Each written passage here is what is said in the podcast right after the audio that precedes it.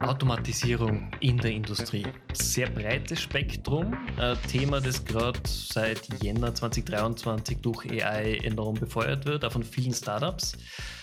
Was ist Mythos? Was steckt dahinter? Was ist wirklich der Use Case? Ja, ist eine sehr, sehr gute und auch wieder sehr breite Frage. Ähm, grundsätzlich ist natürlich, äh, glaube ich, seit vielen Jahren bekannt, dass man äh, nur durch Automatisierung eigentlich äh, wirtschaftlich produzieren kann. Ähm, Automatisierung per se auf mechanischer Ebene mit Maschinen gibt es ja schon ewig sozusagen. Ähm, das Problem, was wir halt gesehen haben in den letzten Jahren, ähm, dass Digitalisierung per se halt kein, ähm, kein Add-on mehr ist, nichts, was man ähm, machen kann, weil man mhm. halt jetzt irgendwie innovativ sein will, ähm, sondern es ist einfach wirklich eine Notwendigkeit geworden, dass man äh, Produktionsprozesse digitalisiert, effizienter macht, ähm, damit man einfach wirklich wettbewerbsfähig bleibt. Man spricht halt da vor allem Konkurrenz aus dem asiatischen Raum natürlich ganz stark, produzieren billiger, produzieren auch mittlerweile mit einer sehr guten Qualität. Und dieses Made in Europe ähm, kann halt nur dann wirklich ein weiter Geschäftsmodell bleiben, äh, wenn wir dort ähm, bei uns schauen, dass wir eben diese Prozesse, diese Produktionsprozesse äh, effizient machen. Und das ist durch Digitalisierung, Automatisierung. Ähm, und dann gibt's natürlich nur dieses ganz große Damoklesschwert, dieser Fachkräftemangel, ähm, der ja mittlerweile wirklich echt einschneidend ist. Also sprich, wir können eigentlich nicht mehr das produzieren, was wir produzieren möchten. Mhm. Und das sind eigentlich diese zwei großen Themen, ähm, befeuert unter Anführungszeichen. Wir arbeiten in diesem äh, Kosmos ja jetzt schon mehrere Jahre, ähm, aber natürlich durch diesen Hype äh, KI, ChatGPT ähm, ist dieses Thema nur noch viel prominenter worden und auch natürlich Unternehmen, die vielleicht, also produzierende Unternehmen, die vielleicht bis jetzt da eher nur konservativ waren, die haben halt mittlerweile mitbekommen, uh, okay, es ist sozusagen Last Minute, wir müssen auch was tun. Ähm, das ist so eigentlich äh, zusammengefasst. Nico, das ist eine super Zusammenfassung. Herzlichen Dank. Freut mich sehr, dass du hier beim Exciting Tech Podcast bei mir dabei bist. Stell dir doch mal ganz kurz unseren Zuhörern vor, was machst du und warum beschäftigst du dich mit dem Thema? Ja, voll gern. Äh, vielen Dank für die Einladung. Freut mich, dass ich da sein darf. Ähm, mein Name ist Nico Terengel, ähm, bin 27 Jahre, ähm, äh, geboren und äh, wohne immer noch in Linz in Oberösterreich. Ähm, habe da studiert, ähm, habe sozusagen ab 2015 in, in Hagenberg an der Fachhochschule ähm, eben mit äh, Elektronik, mit Informationselektronik und Software beschäftigt. Ähm, habe meine Liebe sehr spät zur Informatik gefunden, also war damals Sportler ähm, vor meiner Studienzeit und ähm, habe irgendwie äh, über Umwege dann ähm, die Liebe zur Informatik gefunden und mich dann sehr speziell äh, eigentlich für das Thema KI interessiert. Ähm, mhm. Für mich war aber nie KI, äh, ich programmiere Webanwendung ähm, in, auf dieser Ebene, sondern ähm, durch Studium bedingt haben uns wir immer schon mit sehr tiefen Ebenen beschäftigt, also Industrieelektronik, ähm, irgendwelche Maschinensteuerungen, also Motorensteuerungen, alles was irgendwie sehr, sehr hoch integriert wo ist. Mhm. Und ähm, in der Kombination mit KI war das immer für mich sehr spannend, ähm, weil wir haben halt nie große Server zur Verfügung gehabt, sondern wir haben sehr, sehr reduzierte kleine Geräte gehabt, wo auch halt dann KI laufen müssen. Ähm, genau, das war im Studium. Mm, ich habe dann meine Bachelorarbeit geschrieben, habe mir dann für Master weiterführen entschieden und äh, in dieser Zeit hat sie äh, für mich zumindest auch ergeben, durch Praktika, durch Anstellungen. Ich habe währenddessen gearbeitet ähm, und habe dann irgendwie herausgefunden, dieser Vollbluttechniker, der das jetzt irgendwie 40 Stunden in der Woche macht, bin ich nicht. Ich war auch nie ein guter Techniker in dem Sinn. Ähm, aber was ich immer sehr gut können habe, das waren Konzepte, Visionen, Architekturen, das war aber natürlich auch mit Leuten und so habe ich im, im, im Studium, dann im Master, ähm, mir ein kleines Projektteam zusammengestellt und, und habe wirklich einmal aus dem Bauch heraus ein Projekt gemacht. Ähm, das war eh verpflichtend im Studium. Und ähm, mehr oder weniger dadurch ist eigentlich dann das Unternehmen entstanden. Ähm, das Projektteam hat gut zusammengearbeitet. Ich habe zu den Leuten gesagt, ja, es war ja jetzt eigentlich irgendwie cool an der eigenen Sache arbeiten. Was ist, wenn wir ein Unternehmen machen? Mhm. Man muss ehrlich sein, der Weg dorthin war natürlich dann, ähm, sage ich mal, ein bisschen steiniger und, und, und durch Umwege. Aber im Wesentlichen, ähm, genau, haben wir dann unser Studium fertig gemacht und haben aber äh, schon während der, der Masterarbeit, also während unserer Diplomarbeit, Diplomarbeitszeit dann eigentlich die ersten Kunden akquiriert und haben dann eigentlich das Unternehmen ähm, Juli 2020 gegründet, haben dann parallel dazu noch in der Forschung gearbeitet äh, in Hagenberg ähm, war dann auch zwischenzeitlich ein bisschen auf Umwegen Richtung Doktor äh, unterwegs, ähm, hat sich dann aber eben nicht ergeben und so ist dann eben durch erste ähm, Kundenbeziehungen, erste Projekte über die ähm, Forschung und Entwicklungsabteilung ähm, dann eigentlich schlussendlich 2020 eben die Danube Dynamics entstanden. Okay. Jetzt lass uns gleich mal in das Thema rein starten. Du hast davor gemeint, den Vergleich USA, Europa, Asien. Welche unterschiedlichen Herangehensweisen gibt es denn in der Industrieautomatisierung und mit dem Thema KI? Man, Amerika gilt ja als führend im Bereich KI. Ähm, da kommt ja auch der Trend mit ChatGPT aktuell her. Wie siehst du das? Also, was ich auf jeden Fall sehr gut beurteilen kann, ist, wo sind wir gut. Ähm, man, muss, man muss einmal einen Blick auf Europa werfen. Ähm, mitunter der mächtigste Bereich bei uns in Europa ist der Maschinenbau, vor allem in Deutschland. Ähm, da war man immer gut. Das heißt wirklich Engineering auf, auf höchstem Niveau, ähm, vor allem mechanisches Engineering. Man kann sich den Motorenbau anschauen, äh, man kann sich aber auch zum Beispiel den ganzen Spritzgussmaschinenbau anschauen. Also wirklich ähm, seit 100 Jahren äh, führend.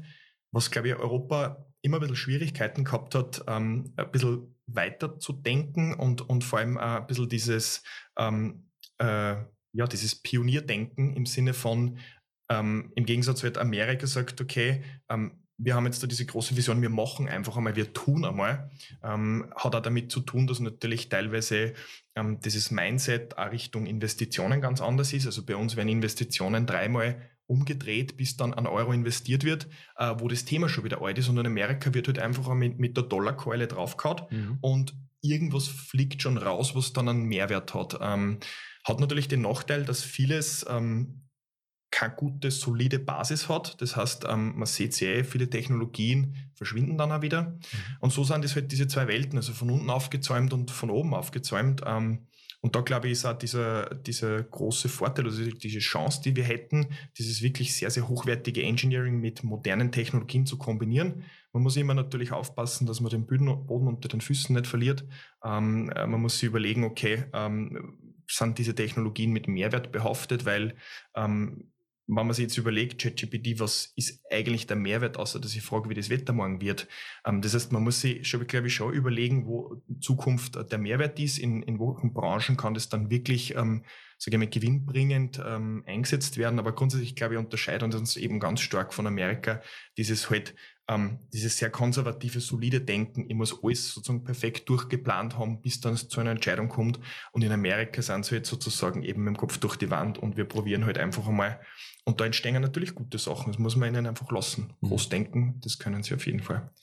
Mit dem Thema gut durchgeplant, gut konzipiert, das ist ja auch etwas, was dich in deiner Arbeit tagtäglich treffen wird, weil wenn Kunden ihren Industriepark automatisieren, Entscheidungen dort mittels AI, KI treffen wollen, dann wollen die ja nicht quasi Alpha- oder Beta-Tester sein, sondern wenn Systeme dort laufen, muss es funktionieren.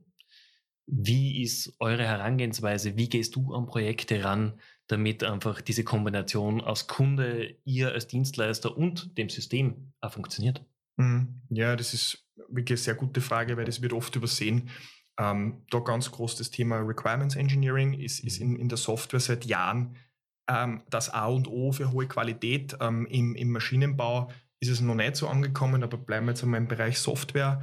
Ähm, ist halt genau dieser, ähm, ähm, dieser, dieser, dieser Abstand zwischen, ähm, ich mache eben gute Planung, alles durchdacht und ich habe aber da eigentlich eine innovative Technologie, die es noch nicht so lang gibt, dass ich alle Eventualitäten vorhersagen kann. Mhm. Und genau dieses Problem haben wir jedes Mal wieder bei Kunden.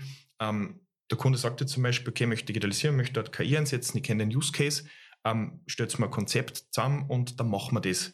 Und wir müssen dann ein bisschen im Prinzip bei dem Kunden sagen, wir können das schon machen, aber es gibt einfach ähm, Variablen da drinnen, die können selbst wir einfach noch nicht äh, sagen. Wir, wir können dir nicht sagen, wie hoch ist dann genau der Effizienzgewinn. Wir können dir nicht sagen, passt die Genauigkeit von dem Prozess. Also man hat in diesem ganzen Prozess dieser Entwicklung einen Punkt oder eine Phase drinnen, ähm, wo es schlussendlich zu einem Scheitern kommen kann. Mhm. Und dieses Mindset ähm, haben nur wenige Kunden. Da braucht es halt wirklich Überzeugungsarbeit.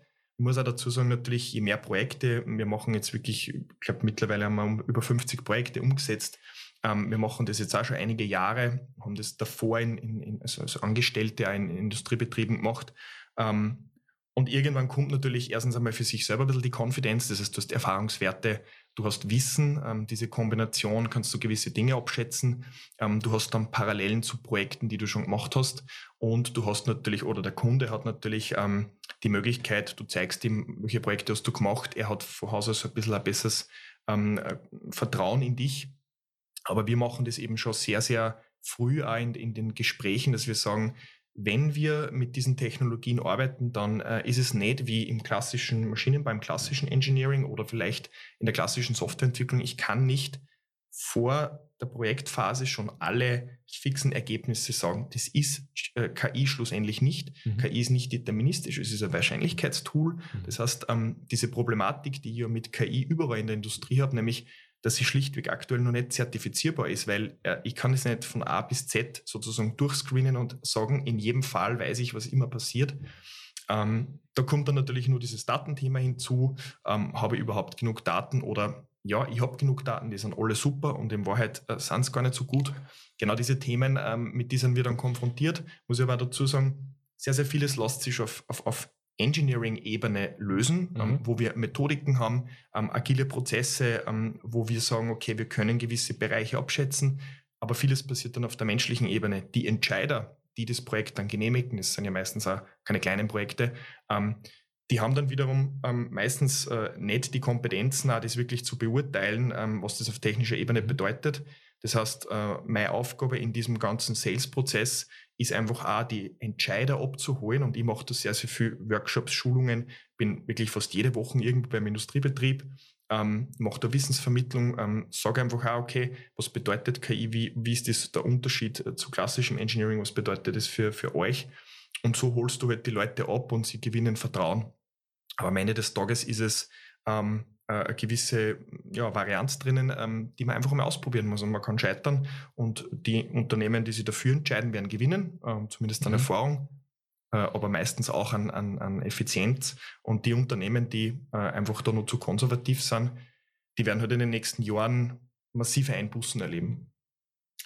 Das finde ich sehr spannend vor allem auch, wie du diesen Weg beschreibst hin zum Projekt. Das ist einer, wo man sieht, dass ihr einfach dieses Thema ernsthaft betreibt. Jetzt würde ich ganz gern etwas in den Raum werfen, was du sicherlich auch bei Kunden schon gehört hast. Ah, wir binden einfach ChatGPT an und die machen uns das alles, weil das neue Wundertool im KI-Bereich.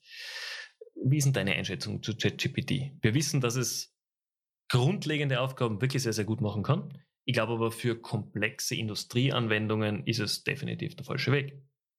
Was sagt der Experte?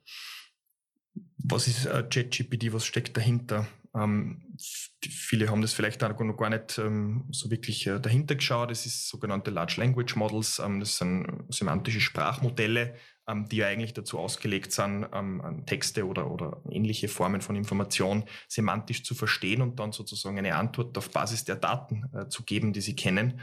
Ähm, das heißt, das ist ein sehr, wie soll ich jetzt mal sagen, ein sehr allgemeines Tool.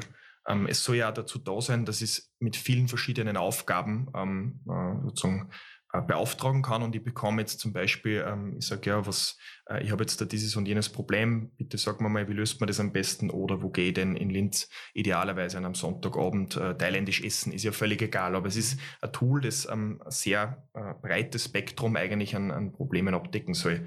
Ähm, und das ist, widerspricht sie genau mit dem, was ich auch in der Industrie brauche. Ich kann sicher gewisse Prozesse, äh, Customer Care, ähm, After Sales Support, ähm, wird es teilweise schon eingesetzt in Richtung äh, Advanced äh, Chatbot, äh, wo ich einfach sozusagen im First Level Support Kunden nochmal abholen kann, automatisiert, alles valide, ja. Ähm, aber dort, wo wir unterwegs sind, wo ich mit Prozess- und Produktionsdaten arbeite, wo ich im Bereich der Robotik, der Mechanik, Maschinenbau arbeite, ähm, sehr komplexe, sehr detailreiche Prozesse, wo so ein allgemeiner Ansatz ähm, einfach auch nicht funktioniert und ich brauche äh, möglichst deterministische Aussagen von diesen Modellen und äh, das ist ja so ein Large Language Model einfach per se nicht. Das heißt, man muss sich einfach immer anschauen, in welchem Anwendungsbereich sind wir unterwegs und ähm, ja, ChatGPT hat wirklich seine Anwendungsbereiche. Ich möchte aber auch immer darauf hinweisen, ähm, vor allem auch in Linz äh, wird an Modellen gearbeitet, die äh, nicht nur dem gleichkommen, sondern die auch teilweise besser sind. Ähm, das heißt, das ist jetzt irgendwie der Vorreiter, OpenAI, ChatGPT, ähm, aber es gibt ganz, ganz viele Unternehmen und auch Forschungseinrichtungen, die sich in die Richtung beschäftigen. Sehr, sehr spannendes Thema. Ähm, wir haben jetzt äh, einen Kunden in der, in der Versicherungsbranche, also etwas weg von unserem eigentlichen Milieu, wo wir uns auch äh, über dieses Thema Large äh, Language Models drüber trauen, weil es wir haben es am Anfang ein bisschen so zur Seite geschoben, weil das ist nicht unser Metier, aber es ist irrsinnig spannend, was sie in dem Bereich tut. Mhm. Die Modelle werden viel besser, ähm, kommen viel näher eigentlich an ähm, einer, sage ich mal, einer, einer menschenähnliche Intelligenz ran, aber man äh, sehr vorsichtig sein muss mit dem Thema Intelligenz. Ähm, aber es ist ein spannendes Thema, es ist ein mächtiges Werkzeug. Du hast da schon gesagt, ähm, du hast dich schon mit den Tools beschäftigt. Ich habe jetzt wieder ein Tool für Excel-Daten, also für, für äh, strukturierte Daten ausprobiert. Wirklich irrsinnig spannend, was da möglich ist. Aber wie gesagt, für Industrieentscheidungen ähm, äh, ist es der falsche Anwendungsbereich einfach. Okay. Jetzt gerade im Industriebereich, Maschinenbau, Produktionstechnik geht es eher auch sehr viel um vertrauliche Daten um Know-how-Trägerdaten, die nicht unbedingt irgendwo hinkommen sollen. Das heißt, ihr werdet natürlich auch mit Private Clouds arbeiten, Systemen, die abgekapselt sind, weil es ist ja in der Industrie gerade eines der großen Themen, dass Know-how und Daten einfach abfließen zu Konkurrenten, Betriebsspionage, anderen Unternehmen etc. Wie ist da dein, deine Herangehensweise, wenn ihr in Projekte reingeht, damit einfach diese Daten auch sicher bleiben? Riesiges Thema. Ähm, ist, glaube ich, wir haben so eine Liste quasi an, an, Themen, die für unsere Kunden wirklich relevant sind und da steht äh, Data Privacy oder wir sagen immer Data Sovereignty, also diese Datenhoheit ganz, ganz oben, ähm, teilweise sogar über dem Pricing. Ähm, wir lösen das mit einer ganz speziellen Herangehensweise ähm, und das nennen sie Edge Computing. Das heißt, ähm, ganz einfach gesagt, wir schicken die Daten der Maschine nie in die Cloud, sondern berechnen alles lokal. Äh, man muss sich vorstellen, so eine Maschine hat ja klassischerweise schon vor zehn Jahren eine Steuerung gehabt, äh, äh, einen, Computer, einen Minicomputer. Mhm. Ähm, und wir erweitern diesen Computer eigentlich um, um eine kleine Einheit, die halt KI versteht und berechnen dort sämtliche KI-Entscheidungen und Daten.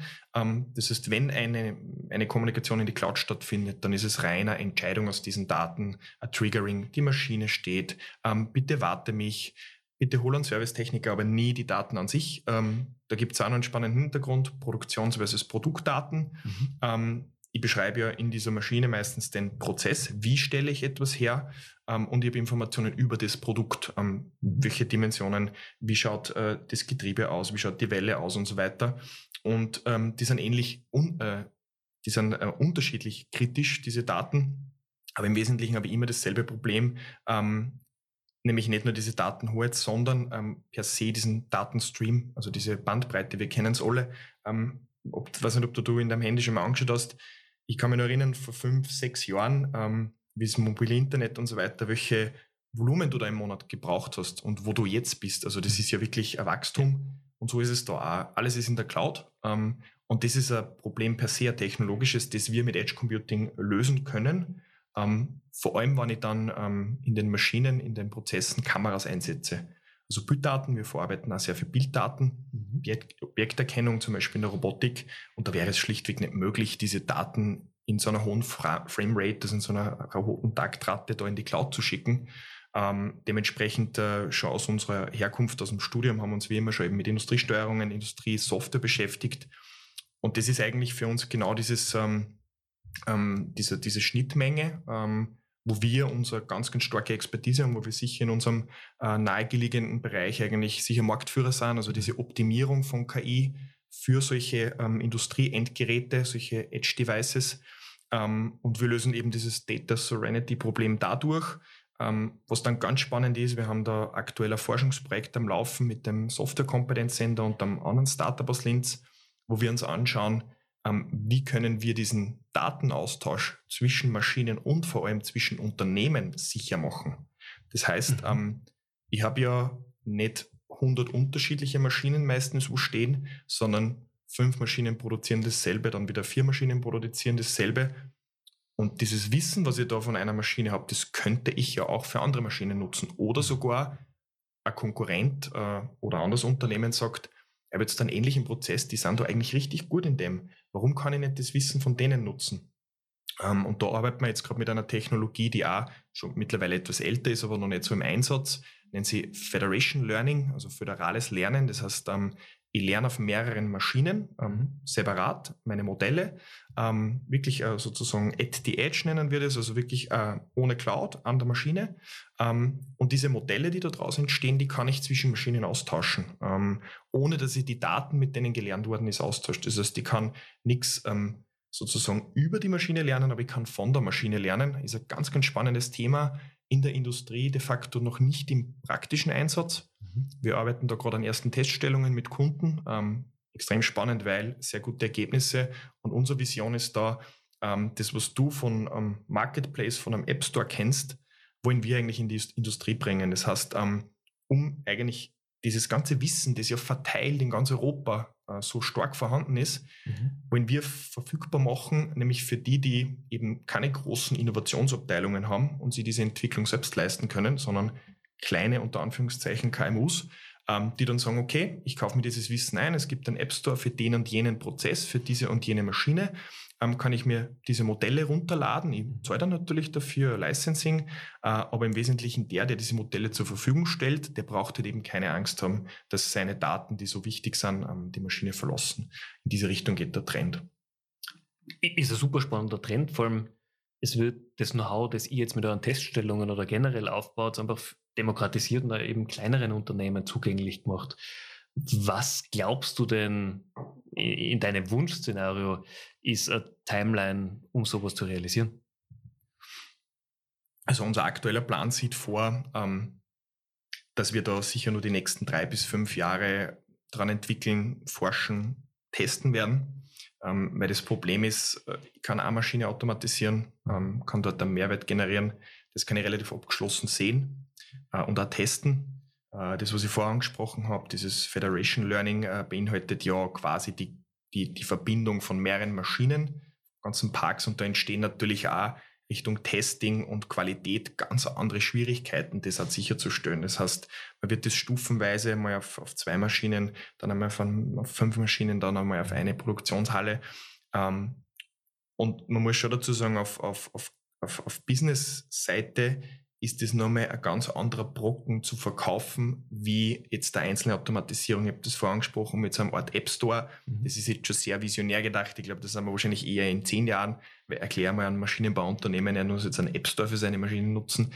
Ganz anders. Aber ähm, wir müssen da ja eine gewisse Qualität da dem Kunden also sicherstellen. Wir, wir verkaufen ja niemals ähm, jetzt KI, wo wir nicht wissen, okay, in irgendeinem Prozess haben wir das schon eingesetzt, wir wissen, wie die Modelle agieren und da ist es halt noch sehr, sehr viel Neuland. Ähm, wir sehen da großes Potenzial, wir haben da jetzt äh, eine große Förderung da wieder akquirieren können, eine nationale und, und arbeiten parallel an dem Thema, aber es wird also Minimum drei, eher so fünf Jahre, bis da wirklich die ersten Produktivsysteme dann ähm, eingesetzt werden können.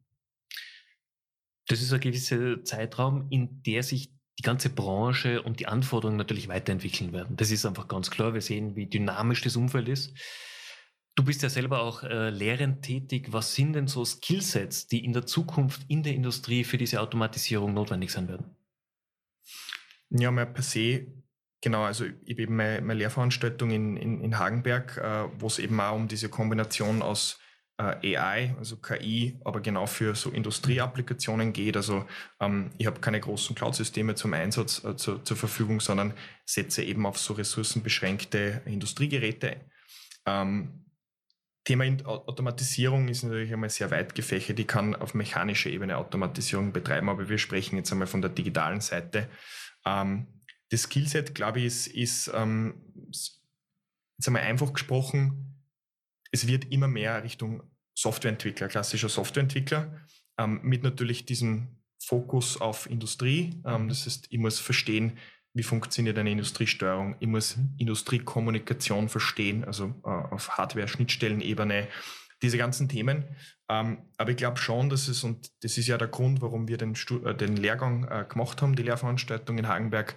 Ähm, es gibt aktuell ein bisschen ähm, eine Divergenz zwischen diesem klassischen Software Engineering, das es ja immer breiter gibt, und diesem industriefokussierten Engineering oder Software Engineering, äh, respektive äh, Automatisierung. Mhm. Ähm, das sind zwei Welten, die immer weiter auseinanderklaffen, genau aus diesem Grund.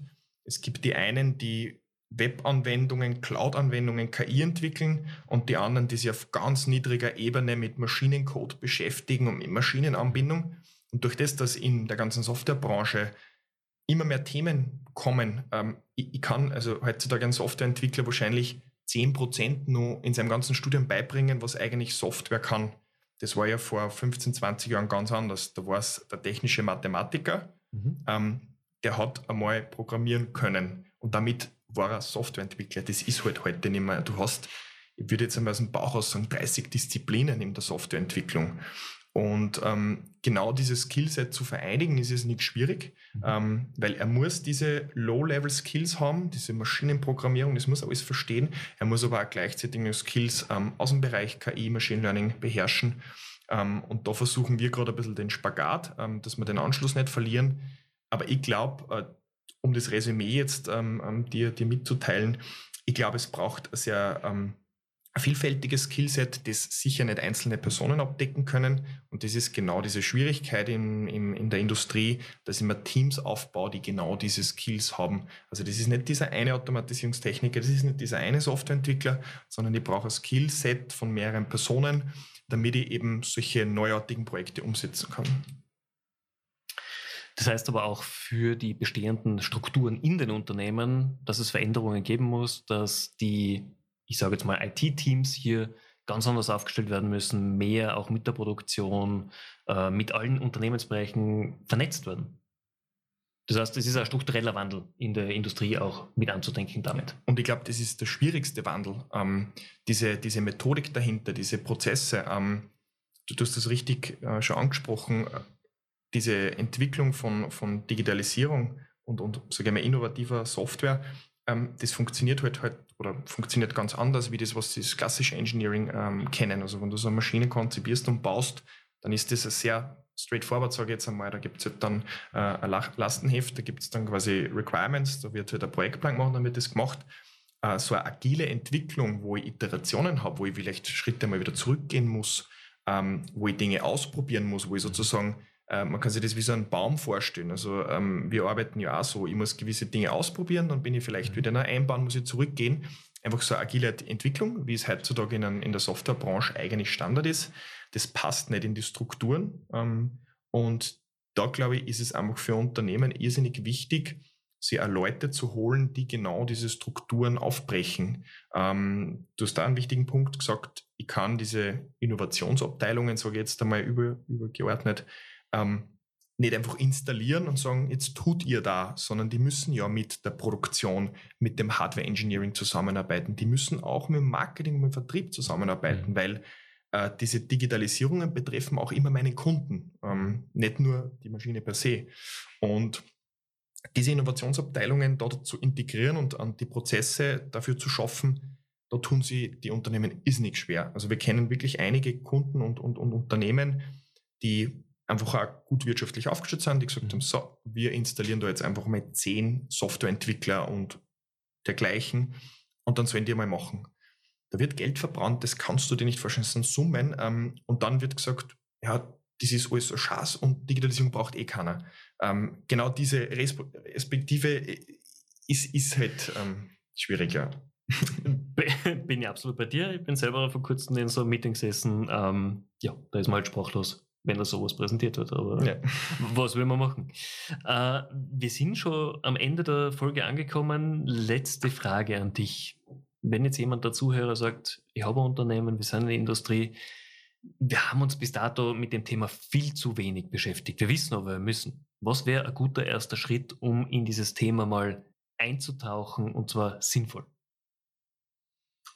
Der, der allerwichtigste Schritt und der wird sehr, sehr viel ähm, aufdecken, ist, sich einmal mit den wichtigen Stakeholdern zusammenzusetzen, Produktion, ähm, äh, Support, Marketing und einfach zu, zu, sagen, was sind eigentlich unsere Probleme?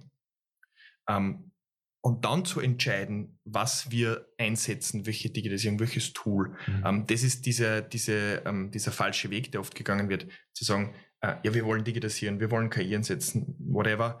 Ähm, na, man muss mal hinsetzen und schauen, was ist Status quo, was wollen wir überhaupt erreichen? Mhm. Haben wir vielleicht Effizienzprobleme? Haben wir ein Leck in digitalen Kundenportal?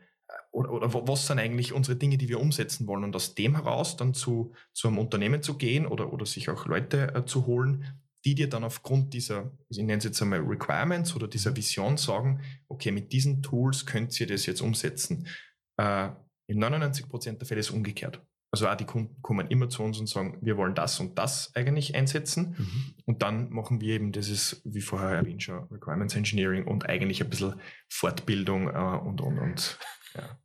Jetzt muss ich doch noch eine Anschlussfrage stellen. Warum glaubst du, ist es denn so? Warum wird zuerst das Tool ausgewählt oder man hat den Wunsch, dieses Tool zu setzen? Ich kenne das selber aus der E-Commerce-Branche seit zehn Jahren, wo jeder immer herkommt ist, ich will genau das Tool haben, weil das löst alle meine Probleme, ohne dass die Kunden wirklich wissen, wo es hingehen soll. Hm. Ich glaube, es hat äh, sehr viel mit ähm, Confirmation Bias und Marketing zu tun. Ähm, am Ende des Tages sitzen Menschen dahinter, die das mhm. entscheiden. Und die lesen halt coole LinkedIn-Beiträge, die lesen coole Marketingblätter, ähm, die haben sie vielleicht dort und da schon mal unterhalten mit einem Konkurrenten. Und ähm, dann liest man das vielleicht weiter und, und, und beschäftigt sich mit dem und dann passiert eben das, man, man wird immer überzeugter von dem. Ja. und äh, dann, wie es halt gerade auch Management-Persönlichkeiten an sich haben, ich kenne das von mir selbst, man ist halt überzeugt von sich und seinen Entscheidungen und dann wird halt oft einmal in die falsche Richtung gestartet. Ähm, aber da, glaube ich, muss man einfach sich ein bisschen einen Schritt zurücknehmen und sich einmal mit Leuten zusammensetzen, im Idealfall mit uns und einfach einmal ganz gemütlich einen Halbtag einen Workshop machen und äh, wir brechen da alle Strukturen auf und, und sagen einfach einmal, was ist möglich, welche Projekte haben wir gemacht, was funktioniert, was mhm. funktioniert nicht und vor allem, was ist euer Weg, wie ihr erfolgreich digitalisieren könnt. Ich glaube, die Arbeit geht euch in den nächsten zehn Jahren nicht aus. Ich hoffe. Vielen herzlichen Dank für den Austausch, hat mega viel Spaß gemacht und ich halte euch die Daumen, dass es so gut weitergeht bei euch. Ja, vielen, vielen Dank, hat sehr viel Spaß gemacht. Danke dir.